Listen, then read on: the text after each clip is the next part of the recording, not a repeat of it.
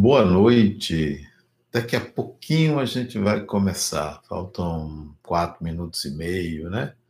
Para as 20 horas, 20 horas em ponto, a gente começa. Bom ver vocês aí, Elaine, Dávila, Cláudia Schleu, Edna Pimenta, Lara Lucas, Sueli Dias, Beth Cruz, Neide Ribeiro Cruz também, né? Bom ver vocês aí, Fátima Piovesan. Boa noite para vocês todos que entraram antecipadamente. Eu vou fazer, enquanto não começa, uma leiturazinha do livro correspondente à palestra de hoje, que é este livro, ó, Mito Pessoal e Destino Humano. Né? Tem uma página aqui que eu gosto bastante, que é um sonho que eu tive há muitos anos atrás, e eu quero passar para vocês, né? antes de começar. Então, esses três minutinhos a gente lê. Se, se passar muito, eu, eu paro um pouco. Deixa eu diminuir aqui. Vamos lá. A história do ser humano é a busca e, simultaneamente, a realização de um significado existencial. Nas construções monumentais e nas sagas dos povos, pode-se encontrar sua tentativa de entender a realidade e a si mesmo. Guerras de conquistas, bem como dramas pessoais, tudo circula em torno da ânsia em compreender o significado essencial da vida. O ser humano navega no mar da procura de seu próprio sentido. O caminho da vida é o coração. Ele é como um grande porto no imenso oceano navegável. Por ele passam todas as lutas e experiências da alma. Navegantes de todos os mares sabem de sua grandiosidade e do quanto se valem de suas poderosas amarras para se sentirem pertencentes, isto é, vinculados a algo transcendente. O caminho da vida é o amor, que acontece no coração, lugar íntimo dos encontros profundos. É nele onde se encontram os gritos e os sussurros dos que se escondem do tempo de viver. É em seu seio nutridor que as dores e as alegrias encontram formas de expressão. Os heróis se valem dele para adquirir coragem para as maiores batalhas suas forças são alimentadas pela energia que perpassa em suas vias amorosas. O sentido e o significado da vida são decifrados por aqueles que têm coragem de viver seus mais profundos sentimentos a serviço da vida. Não há como fugir ou alienar-se do próprio coração. Deus fez a razão para que o ser humano entendesse, entenda o que se passa em seu coração. É também nele que o Espírito se revela a si mesmo e ao mundo. Nossos anjos e demônios ali fazem morada e buscam incansavelmente abrir-se à vida para que se integrem à sua própria totalidade como a uma só alma. Mágoas e perdões se aproximam para o casamento perfeito em favor do amor pleno. É na sua intimidade que o eu mais profundo faz sua permanência e sua impermanência. Nele se constroem as histórias e se forjam os alicerces da esperança. Fugir ao contato com o mistério que habita em seu interior é ausentar-se do encontro com a felicidade. Então, essa leitura fala do coração, da importância do sentimento na vida humana, o quanto nós precisamos dar atenção ao que se passa em nosso coração. Essa leitura preliminar foi porque, das vezes passadas, quando eu começava, sempre emperrava, e hoje eu comecei mais cedo, porque se emperrasse, daria tempo.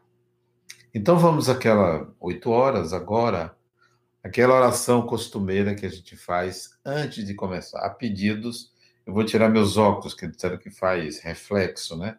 Vamos ver, como eu não preciso ler, vamos ver se é, É possível sem os óculos. Senão eu vou botar. Se eu não me acostumar, eu vou botar. Vamos à oração inicial.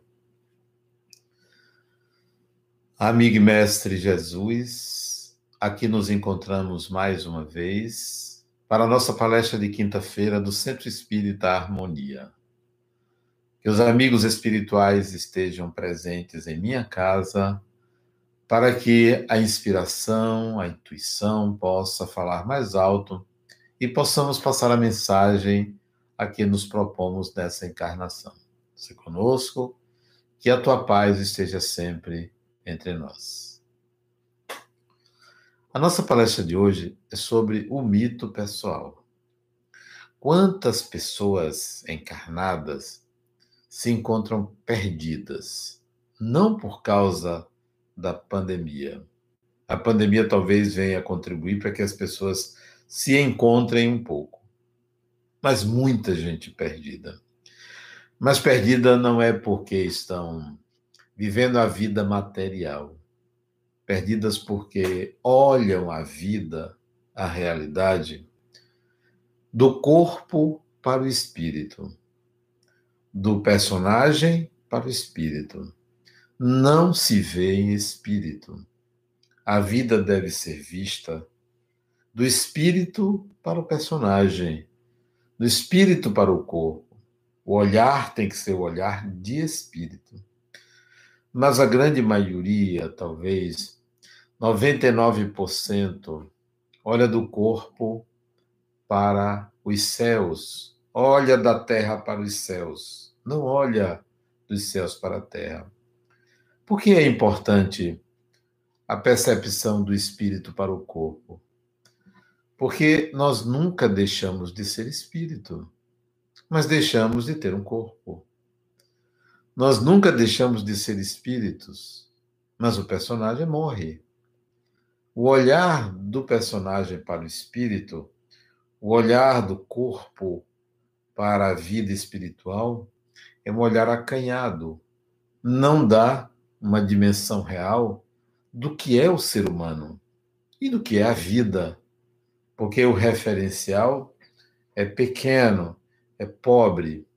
É como se você quisesse olhar um local muito amplo e ajustasse a luminosidade para você ver mais adiante. Quando você tem um edifício enorme que você pode subir, e lá do último andar você pode enxergar todo o vale, toda a região. Nós optamos pelo olhar menor. Isso acontece com a grande maioria das pessoas. Não se vê espírito. Fica buscando a crença de que há, de que existe. É óbvio que há e que existe. Mas e daí se existe? Você vai fazer o quê? Você vai continuar olhando do corpo para o espírito, já que você sabe que você é espírito, que há espíritos, que depois da morte do corpo a vida continua? Que tal você mudar o referencial? Perceber esse espírito e começar a ver agora o que é a vida. Você está agora em outro patamar, não de crença, mas de consciência. O que é para quê? Todas as perguntas deverão ser refeitas, porque antigamente a gente se perguntava assim: de onde é que eu vim? Para onde é que eu vou?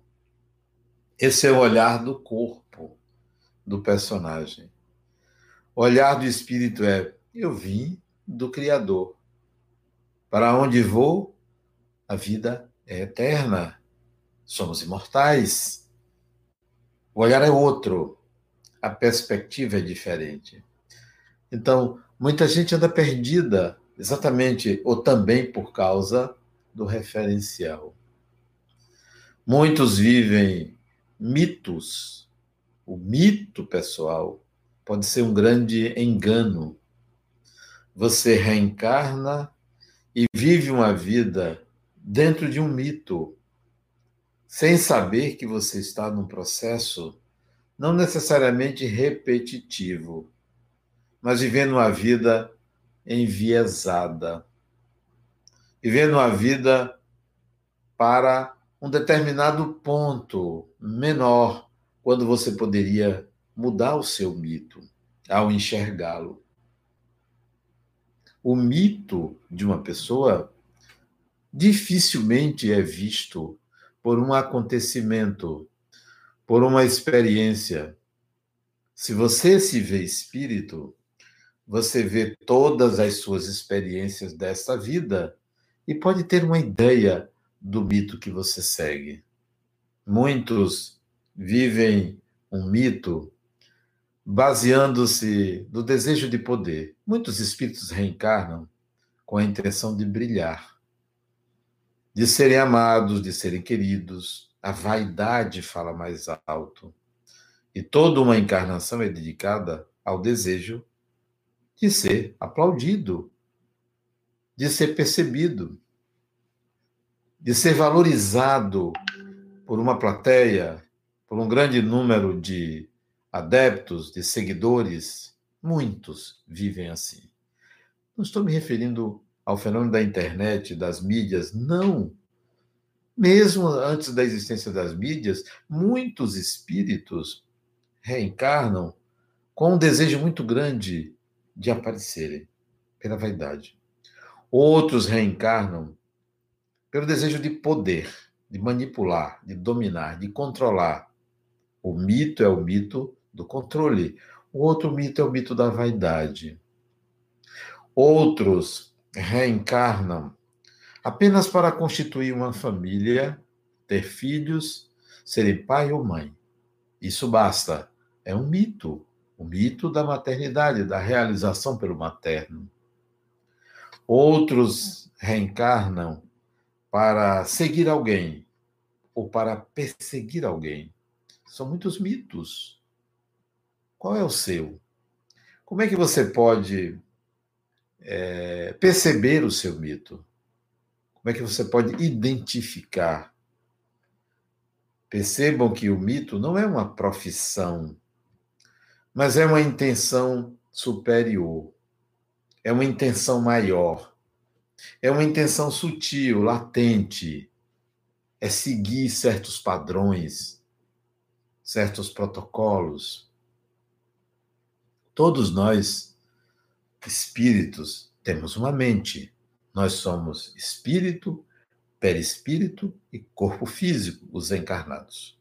Os desencarnados espírito e perispírito. A mente não está no cérebro, não está no corpo, porque senão, morreu o corpo, a gente deixava de pensar. A mente está no perispírito. Então, nós somos espírito, mente perispiritual e corpo físico. Todos nós, encarnados ou desencarnados, quando pensamos, quando formamos uma ideia, quando criamos uma imagem, nós temos um referencial. Um referencial crítico, comparativo. A gente sempre se pergunta, inconscientemente e às vezes conscientemente, isto está de acordo ou isso não está de acordo? Com o que? Com o referencial. O seu referencial pode ser seu pai, sua mãe, seu irmão, seu amigo, seu chefe.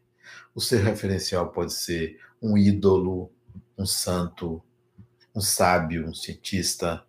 O seu referencial pode ser o seu Deus. São referenciais que a gente se utiliza para fazer escolhas, para medir se a escolha está adequada com o referencial.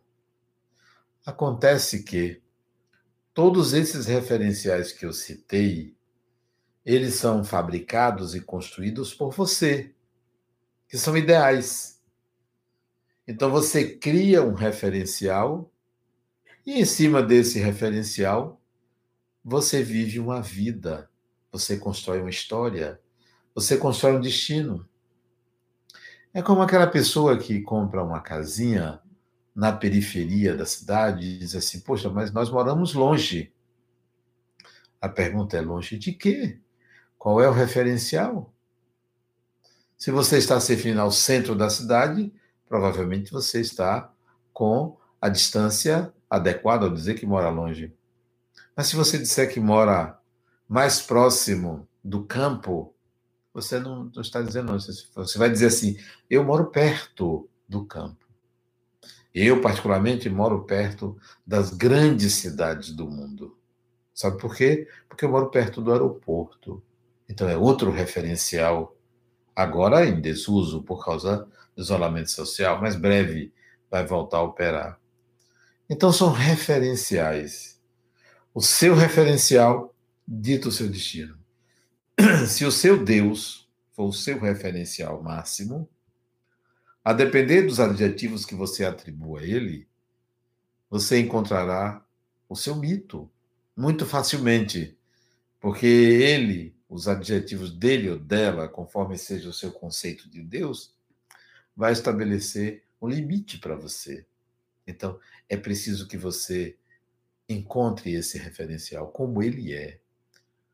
A melhor maneira de você melhorar o seu destino é fazer desse referencial algo que você ainda não sabe o que é, que você está tentando sentir esse referencial. Para você descobrir seu mito, dê uma olhada na sua vida, na sua história de vida. Preferencialmente faça isso depois dos 30 anos de idade, 35 anos, porque mais cedo você ainda vai viver algumas experiências típicas da idade. Ainda vai sair daquele vigor como se a vida fosse o vigor físico. À medida que você vai se desenvolvendo no corpo, o seu personagem, você deve entender que o vigor atribuído ao corpo físico deve se tornar uma disposição psíquica, para que você não fique refém da saúde do corpo. Porque se você ficar refém da saúde do corpo, você vai esmorecer, você vai se entristecer, não que ficar triste é algo de negativo, né? natural. Você vai achar que você está morrendo, você vai achar que você não pode fazer muita coisa, porque você já não tem o vigor físico. A partir de certa idade, que é em torno de 35, eu vou botar 40 anos, você deve começar a transferir o referencial de vigor físico, isto é, do corpo, para a mente disposição psíquica, disposição para viver. Esse é o vigor. O corpo pode estar quebrado, o corpo pode estar doente, disposição física. Se a sua disposição está em consonância com a disposição do corpo, com a saúde do corpo, você vai estar vivendo altos e baixos. E a partir de certa idade que há um declínio orgânico, meia idade, há um declínio orgânico, você vai tender a se achar velho, velha, caído, caída, porque você associa uma coisa a outra. O mito pessoal também tem a ver com a sua relação com o seu corpo. O que é o seu corpo? O corpo tem que ser um instrumento que tem que ser bem cuidado para que você, com ele, possa se manifestar adequadamente no mundo. Mas ele não pode ser o referencial, porque se o seu referencial é o seu corpo, sua vida é menor. Há um viés. O seu mito é o mito do corpo perfeito, o mito da saúde maravilhosa, mas em prejuízo da sua mente, do seu coração e do espírito que você é. Olha o seguinte, para você descobrir seu mito, e tem um Quais são os seus anseios? Quais são os seus ideais? Quais são as suas perspectivas? Se elas forem menores, o seu mito é pequeno. Olhe quantas pessoas estão com o seguinte ideal: tomara que acabe logo o isolamento social. Porque quando acabar, eu vou fazer isso, isso, isso e aquilo é um referencial pequeno, limitado. Você está vivendo em função de uma norma, de um decreto oportuno para inibir as contaminações, para assegurar a saúde de alguns, embora com excesso, porque prejudica toda uma economia, prejudicando a saúde de muita gente também. Mas isso é outra discussão. Eu só quero que você entenda quais são seus anseios. É para daqui a um mês? Que tal você pensar para 200 anos? Se você se vê espírito, você tem que pensar a longo prazo. Curto prazo é para esta encarnação, curto prazo. Para os próximos anos, coloque como limite de idade 90 anos. Talvez 100, não vamos botar 100 anos. Limite de idade 100 anos. Curto prazo são anseios até 100 anos de idade. Médio prazo é até a próxima encarnação. Esta, o período no mundo espiritual e a próxima encarnação. Longo prazo, próximas 10 encarnações, longo prazo. Pense assim. Essa é a visão do espírito. Esses anseios, eles determinam seu mito. É parte, é um vetor, é um componente para você entender seu mito. Se o seu anseio é, por exemplo, se graduar em biologia, é um anseio. Pessoas que querem lidar com os organismos da natureza. É um anseio. Se o seu anseio é ter uma família, pessoas que prezam, acima de tudo, a convivência familiar, o aconchego, o carinho, é um anseio. Se o seu anseio é comprar uma casa, ter um carro, ter um milhão, são anseios. Todos são legítimos quando conquistados pelo trabalho. Mas eles ditam parte do seu mito, os seus anseios. Que tal, a partir de agora, o seu anseio seja assim, ao invés de você dizer, não, mas o meu anseio é ser feliz. Tá, esse é um anseio. O meu anseio é viver em paz.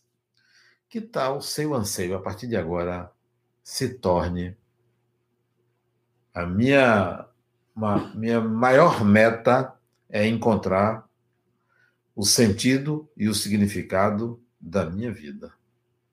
Esse é o anseio. Meu anseio é esse. Todas as experiências têm que estar direcionadas para essa busca. Todos os atos, todos os desejos. Encontrar o sentido e o significado da minha vida, da sua. Não é da vida de todo mundo, não, da sua. Porque cada indivíduo deve ter um sentido pessoal para viver. Então você vai deixar de enviesar o seu mito. O mito não pode ser eu quero me formar, eu quero o anseio, eu quero passar num concurso, eu quero que acabe logo isso. Isso não, não vai construir um mito adequado para você. Segundo item, suas buscas arquetípicas.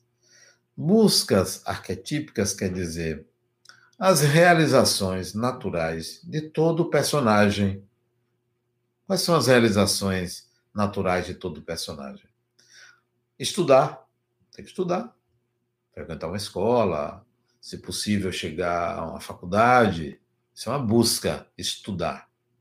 Segundo, é, conviver, aprender a conviver.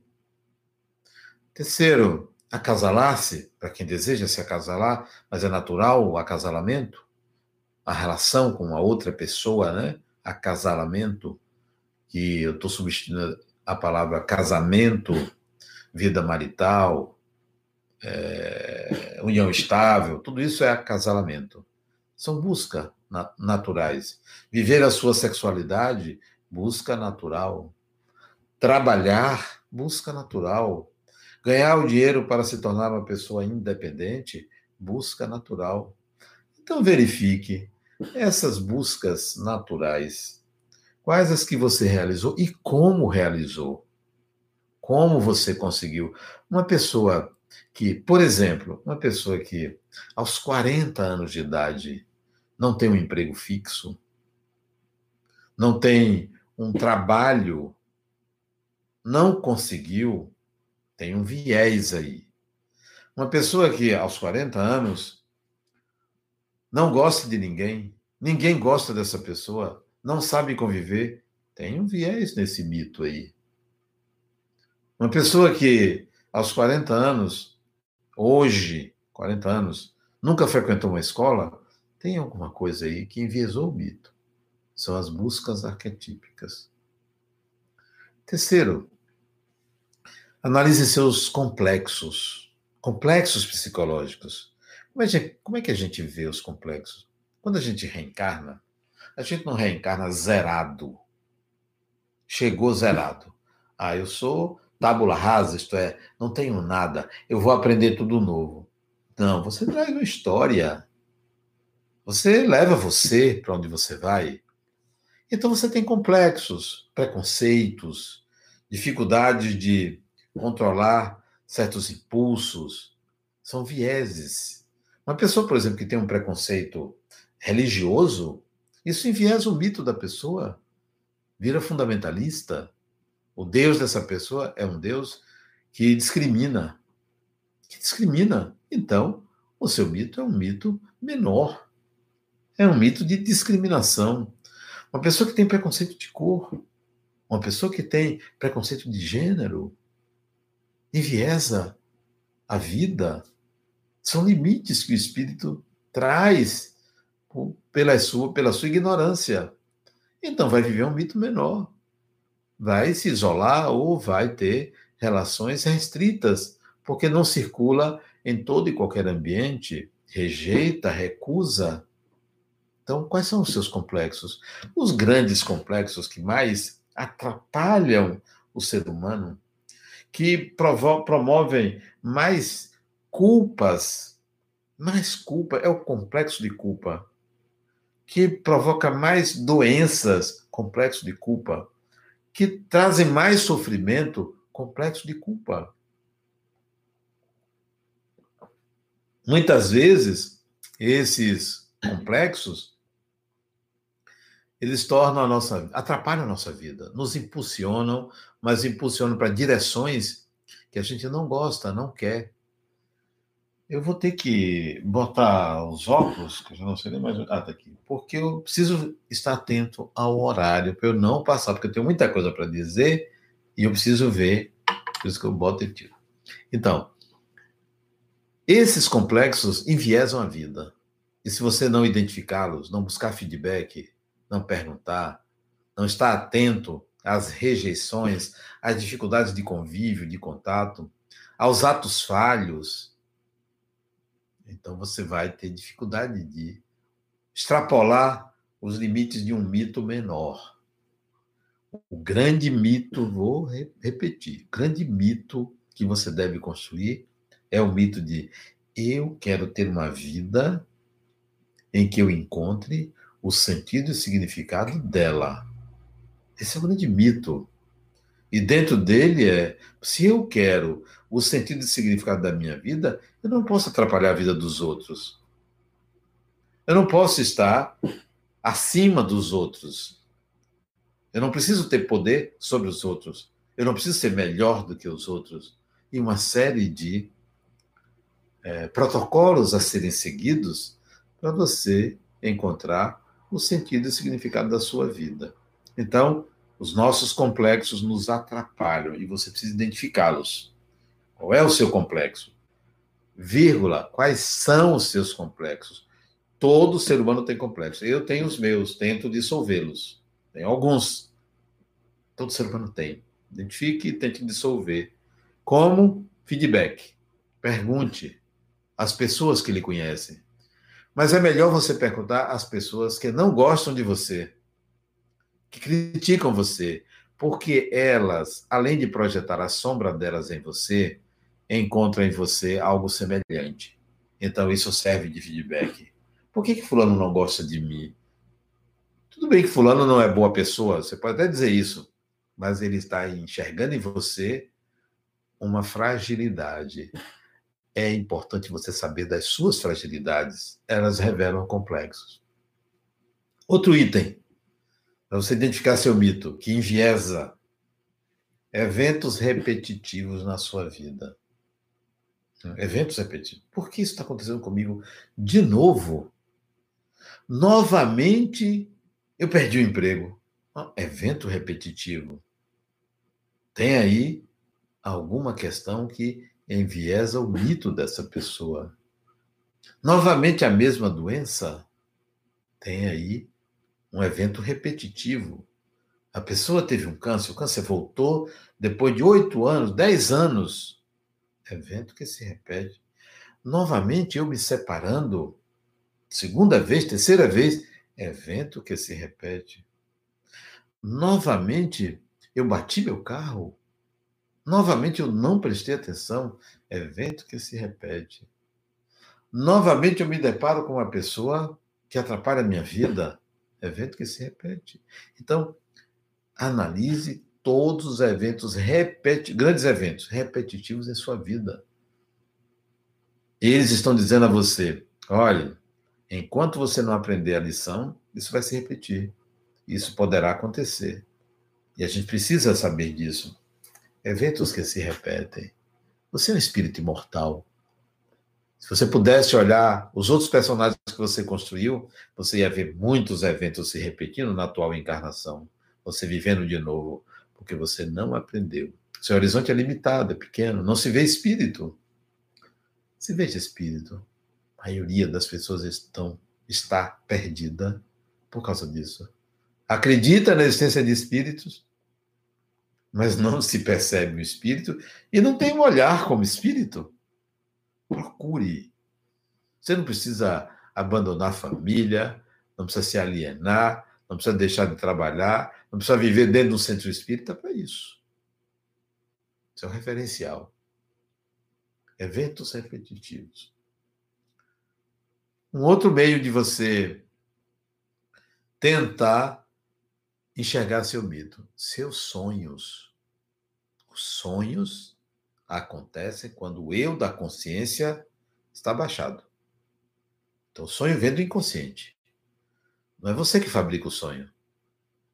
O sonho é produto da atividade do espírito fora do corpo, produto da atividade da mente perispiritual, que vai se transferir para a consciência no cérebro. Seus sonhos são reveladores, são importantíssimos. Esses dias eu conversando com uma paciente minha, ela me contou um sonho muito interessante. Ela se viu numa estrada e tinha uma bifurcação nessa estrada. De repente ela notou que de cada uma dessas estradas à frente dela vinha uma cobra gigante, gigantesca. Gigantesca. Ela parou, as cobras vinham na direção dela com muita velocidade, passaram por ela e uma das cobras disse a ela: Tenha medo. A cobra disse a ela: Foi só esse sonho. Foi mais ou menos assim. O sonho tem mais partes. Eu peguei essa parte só para vocês entenderem a importância de um sonho num processo de evolução do espírito. É um recado para que o personagem mude. A serpente sempre foi símbolo do movimento da vida. O próprio Jesus disse: sede mansos como as pombas e prudentes como as serpentes. Prudência. Prudência quer dizer sabedoria. No Egito, as serpentes eram símbolo da esperteza, do conhecimento, do instinto. No mito de Adão e Eva, que é um mito egípcio, é a serpente que oferece a maçã da árvore do conhecimento. Nos templos gregos da deusa Piton, era uma serpente que era entronizada para apresentar o significado dos sonhos. E a serpente diz a ela: não tenha medo. Não tenha medo é para dizer ao personagem: arrisque-se, vá mais além.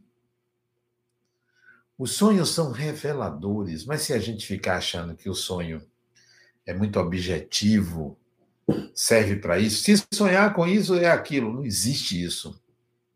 Seus sonhos revelam o que se passa durante o sono. Vem do inconsciente, vem do espírito. É o espírito em movimento. É a dinâmica psíquica em movimento. Além disso, como você enxergar o seu mito pessoal, os eventos em sincronicidade que acontecem na vida de sua vida. Sabe o que é sincronicidade? É quando. Olha como é sincronicidade. Quando um evento interno coincide com um evento externo. Coincide. Isto é, se assemelha. Tem um nexo que não é causal. Um não é causa do outro, mas eles se assemelham. É mais ou menos assim. Eu, um paciente meu há muitos anos contou um evento em sincronicidade que eu nunca esqueci. Ele, acho que ele já era casado, ele era noivo. Ele estava no, não, ele era noivo. Ele estava no apartamento dele, morava sozinho no 11 primeiro andar de um prédio. E ele estava depois do almoço descansando. Ele se lembrou de uma ex-namorada. Se lembrou. Não foi assim uma uma saudade dela, nem ele gostava dele, ele se lembrou. Se lembrou. E ao se lembrar da namorada, ele se lembrou da música que os dois lembravam do outro. Que era uma música que diz assim: Não te admires um dia se um beija-flor invadir a sua porta, te der um beijo e partir. Acho que é mesmo, mais ou menos assim, te der um beijo e partir. Acho que é de é, um cantor pernambucano muito bom, gosto muito dele, Geraldo, alguma coisa, eu esqueço. Sei se alguém se lembra dessa música. É, não te admires de um dia se um beija-flor bater a sua porta, der um beijo e partir. E ela, ele lembrou disso. Então, isso foi interno, ele estava sozinho em casa. No momento que ele lembrou da música, um beija-flor entrou no apartamento. Geraldo Azevedo, exatamente. Geraldo Azevedo. Gosto muito da, da, da, da, da voz dele, e ele canta músicas maravilhosas. Pois no momento que ele pensou no beija-flor, o beija-flor entrou. Eu pergunto a você, explique esse fenômeno. Que fenômeno é esse? O beija-flor entrou em sintonia com ele, é um animal. Ah, foi um espírito que botou beija-flor ali, é um animal que não chega lá ao décimo primeiro andar, é um animal que vive em torno de árvores, plantas, não anda às alturas. Décimo primeiro andar, entrou pela janela do apartamento. Um beija-flor. Um evento interno, que ele não, ele não trabalha com beija-flor, ele não é não, criador de pássaros, acho que ele trabalhava num banco, não me lembro bem. E o beija-flor entrou. Sincronicidade. Isso revela alguma coisa. É preciso saber decodificar isso. E nós temos muitos eventos em sincronicidade. Sincronicidade não é aquela, aquele evento que faz assim: você está pensando numa pessoa, ela liga para você, o telefone liga. Não é esse. Esse pode, pode ter explicações telepáticas, mas a sincronicidade não tem explicação telepática. Ele não entrou em telepatia com o beija-flor, não é possível isso. A sincronicidade é acausal. Não tem um nexo causal entre os eventos. Um é externo, outro é interno, e eles têm uma coincidência significativa. Esse é o termo. Observe se isso acontece na sua vida.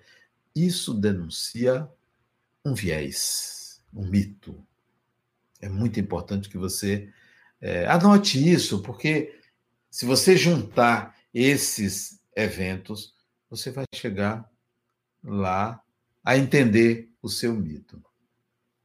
Além desse, é, desse, desses cinco que eu coloquei para você, os eventos mediúnicos da sua vida.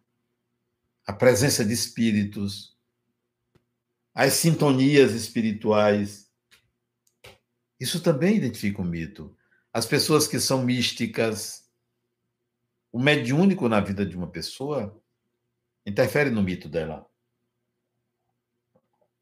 Traz algum tipo de viés, algum tipo de busca. As coisas que você deseja passam pelo espiritual, então interfere no seu mito.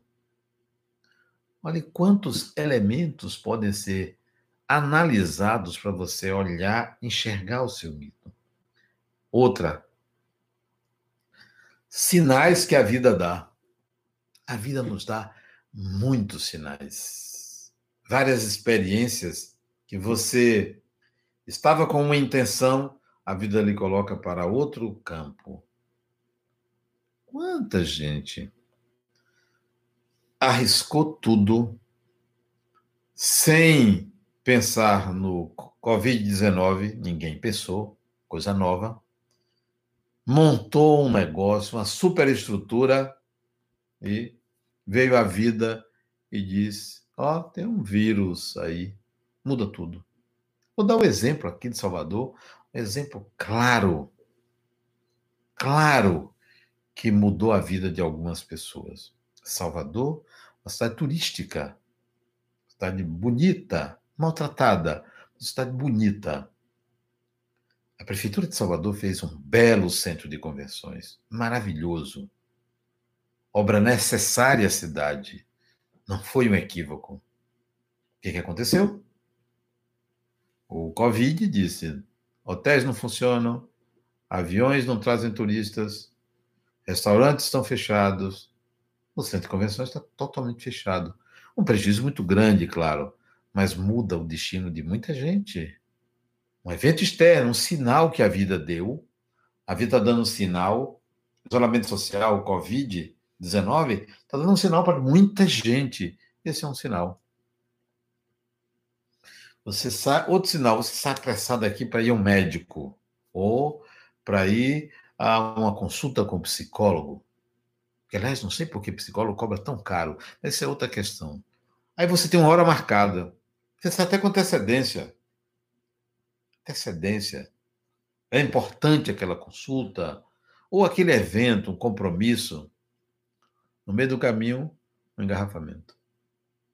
Uma vez eu peguei um engarrafamento de quatro horas, onde de onde eu estava para onde eu ia, não dava dois quilômetros. Eu estava no aeroporto, houve um evento ligado a motorista de aplicativos, eles fecharam a saída do aeroporto. Eu fiquei quatro horas ali para sair.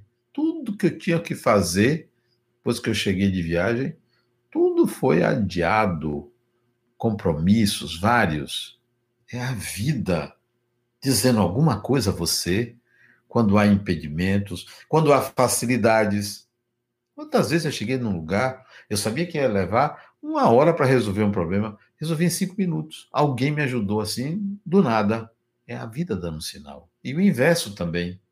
Veja quais os sinais da sua vida e aprenda a decodificar os sinais da vida. Eles não são assim tão claros. Não é um milagre assim que acontece. Não é uma coisa precisa. Às vezes, um sinal é uma coisa negativa. Às vezes, um sinal é uma coisa muito boa. Às vezes, o sinal vem da boca de alguém, alguém lhe diz. Às vezes, o sinal é um computador que dá problema. São muitos sinais que você tem que aprender a decodificar. Os, sinais da vida não são os. Não vêm da racionalidade humana, não. A razão é humana. O divino não usa razão, porque um terremoto não é uma coisa racional, é geológico. Um tsunami não é uma coisa racional, é geológico. Covid-19 não é uma coisa racional, é biológico. Então, a vida manda, manda sinais que você tem que aprender a decodificar, não só pela razão, use a intuição. Muita gente perdida aí, gastando uma encarnação para viver uma vida medíocre, para viver uma vida pequena. Embora tendo muita coisa, até saúde, alegrias, prazeres, felicidade, faz o bem, mas não encontra o sentido e o significado da vida, que é algo muito importante, importantíssimo. A vida tem que ter um sentido, tem que ser ter um significado. Nietzsche, filósofo alemão, grande filósofo alemão, todos nós deveríamos ler um pouco de Nietzsche, porque ele enxergava além. Nietzsche dizia, ele, ele tem um livro fantástico, um livro sobre Jesus. Sabia? O livro se chama O Anticristo. Interessante, né? O Anticristo. Sabe de que Nietzsche trata nesse livro? Ele trata de Jesus, mostrando que o cristianismo criou um Cristo e esqueceu de Jesus. Nietzsche amava Jesus. Muita, muita coisa que ele disse, ele se baseou na sabedoria de Jesus, não do Cristo que criaram. Ele dizia: torna-te o que tu és. Torna-te o que tu és. Você precisa começar a entender essa pequena frase: torna-te o que tu és. O que é que você é? Você é espírito, sempre vai ser espírito. Você não é esse corpo, você não é esse personagem. Torne-se espírito. Esse é o começo, é o começo. Veja quanta gente está achando que está no fim e nem chegou ao ponto de largada.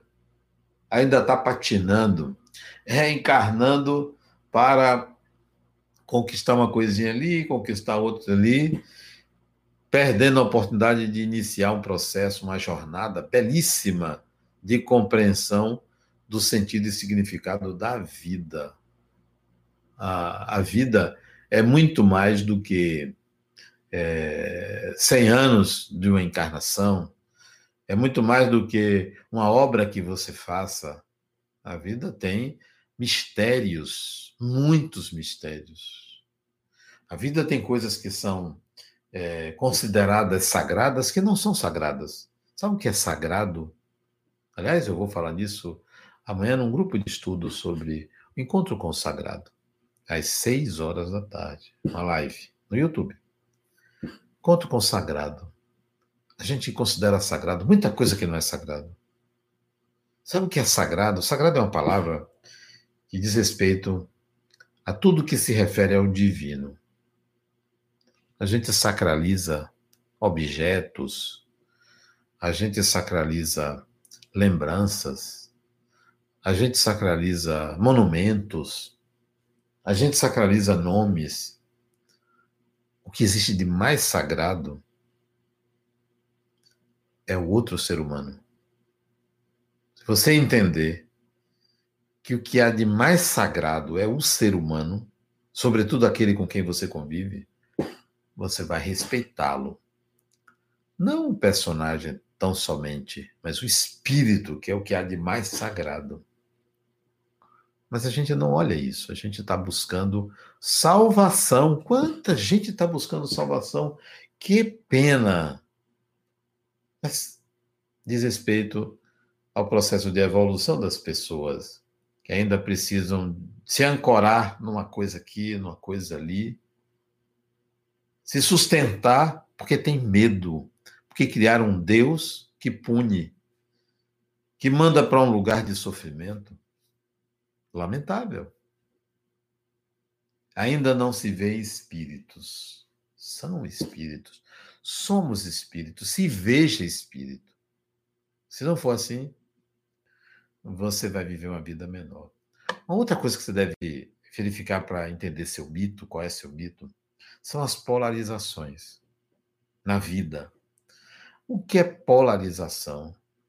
Polarização é quando você é extremista, radical, radicalismo, extremismo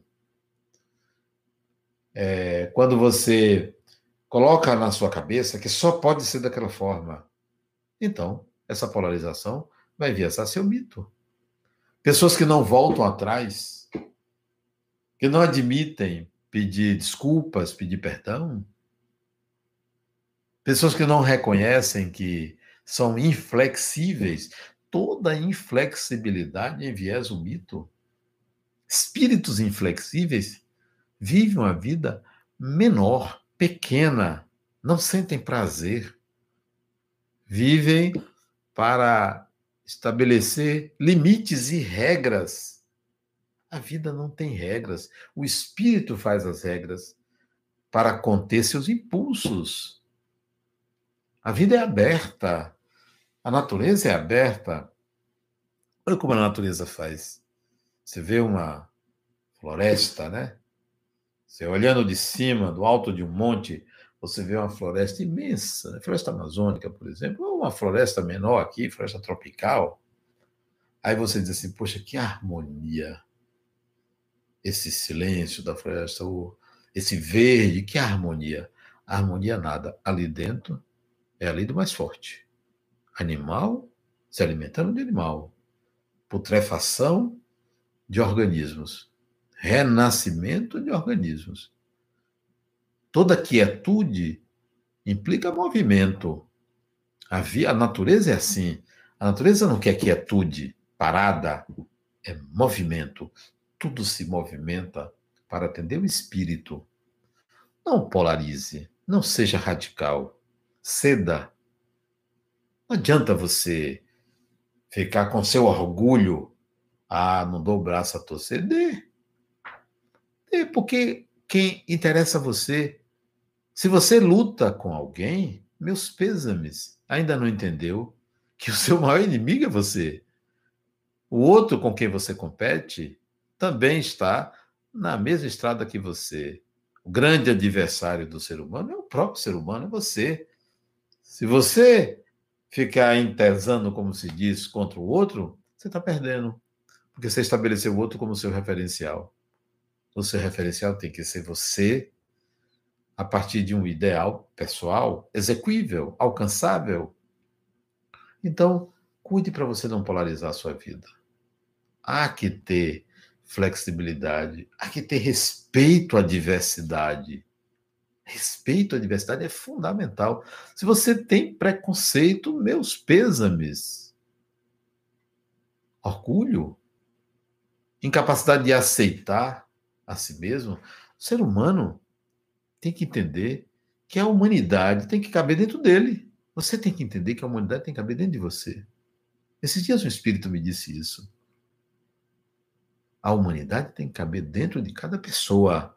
Porque quando a humanidade cabe dentro da gente, a gente compreende qualquer pessoa, aceita qualquer pessoa. Mas se só parte da humanidade cabe dentro de mim, eu vou rejeitar outra parte. É fundamental que você não polarize sua vida, porque vai enviesá-la, vai estar distante de você mesmo. Outro mito, o mito do aplauso. Ah, eu quero muitos seguidores. Quanto mais você atende o coletivo, mais você se distancia de você. A gente tem que saber ser singular vivendo no coletivo não é se excluir do coletivo porque não suporta viver nele, porque não tem capacidade de viver nele, porque é assediado ou assediada. A vida tem que ser vivida plenamente. Sua singularidade tem que aparecer vivendo a vida normal, comum, real. E não a vida num castelo, e não encastelado num lugar maravilhoso, distante da humanidade. Antes da gente se espiritualizar, a gente tem que se humanizar. Veja como é importante você identificar o mito. O mito lhe leva para extremos. O grande mito é o mito do encontro do sentido e significado da vida, onde os protocolos que você constrói é respeito à dignidade humana, respeito ao ser humano, não querer nada do outro que ele não tenha para lhe dar, não queira lhe dar. Sentir-se, perceber esse espírito, ter consciência de que o divino não está a reboque de você, não é um amuleto que você tem assim, não, eu recorro a Deus. Esse é o divino das pessoas. Eu recorro a Deus. Então, você vai estar sempre vulnerável e frágil. É preciso ter uma ideia diferente do divino. A sacralização de coisas e lugares leva a isso, a um distanciamento de sentir Deus. O mito pessoal, o seu mito pessoal precisa ser enxergado para você ou corrigi-lo ou seguir ele, porque ele está lhe levando à integração de cada vez mais habilidades. Está lhe levando a aprender a amar, a sentir, a crescer e fazer crescer. Mas o importante não é só crescer, é crescer e fazer crescer. Porque quem cresce sozinho se distancia da humanidade. É isso que trata o mito pessoal. Aproveito para dizer a vocês que na nossa livraria, livrariaharmonia.org.br, você pode adquirir o livro que eu do que eu falei, um capítulo, Mito Pessoal e Destino Humano. Esse livro está na livraria, o, site é livrariaharmonia.org.br. E por falar nesse site, no site você vai encontrar o link do meu próximo seminário, que vai ser no dia 7 de junho, um domingo, de 9 às 12. 7 de junho, primeiro domingo de junho, próximo mês, seminário de 9 às 12. Para você se inscrever no seminário, é só você ir no site livrariaharmonia.org.br. Ali você procura seminário, você vai ganhar três livrinhos, três livrinhos que eu escrevi, diferente dos três anteriores, e participar do seminário. A renda, acho que é 50 reais, a renda é para a Fundação La Harmonia, que está fechada por conta do Covid, mas a minha expectativa é que nos do próximo mês ou no outro mês nós vamos começar a reabrir a instituição para que a gente volte aos nossos estudos de forma regular. Continua, nas né, palestras, tudo, tá? Amanhã às 5 da tarde tem palestras pelo YouTube, na TV Harmonia. Sábado também de manhã, 8 e meia, tem palestra na TV Harmonia. E sábado à noite, sábado agora, eu vou estar com um médico, o Dr. Franklin, é, conversando sobre reencarnação e desencarnação. Sábado, sete e meia da noite. Aliás, sete horas eu já vou entrar numa live no Instagram do Centro Espírita Harmonia. E sete e meia a gente vai entrar é, pelo YouTube, pelo Facebook também. Vamos entrar pela TV Harmonia, é, esse encontro sobre reencarnação e desencarnação em comemoração ao aniversário do Ambulatório Médico Eurípedes Basso Novo e do trabalho de cura que a gente faz lá no centro. Eu não me lembro quantos anos são um e outro, tá? Mas é em comemoração a esses dois, o ambulatório e o trabalho de cura, tá bom? Vejo vocês, deixa eu ver, vejo vocês, é, eu particularmente, né? No seminário, tá? Na próxima quinta e no seminário, tá bom? Muita paz, vamos fazer a nossa prece de encerramento, tá bom? Amigo e mestre Jesus, agradecemos esses momentos, esse encontro, a palavra amiga, a presença dos nossos amigos espirituais, contando sempre com a oportunidade de estudar e divulgar os teus ensinamentos. Que a tua paz nos deixe também com o coração em paz. Obrigado até a próxima. Até a próxima quinta.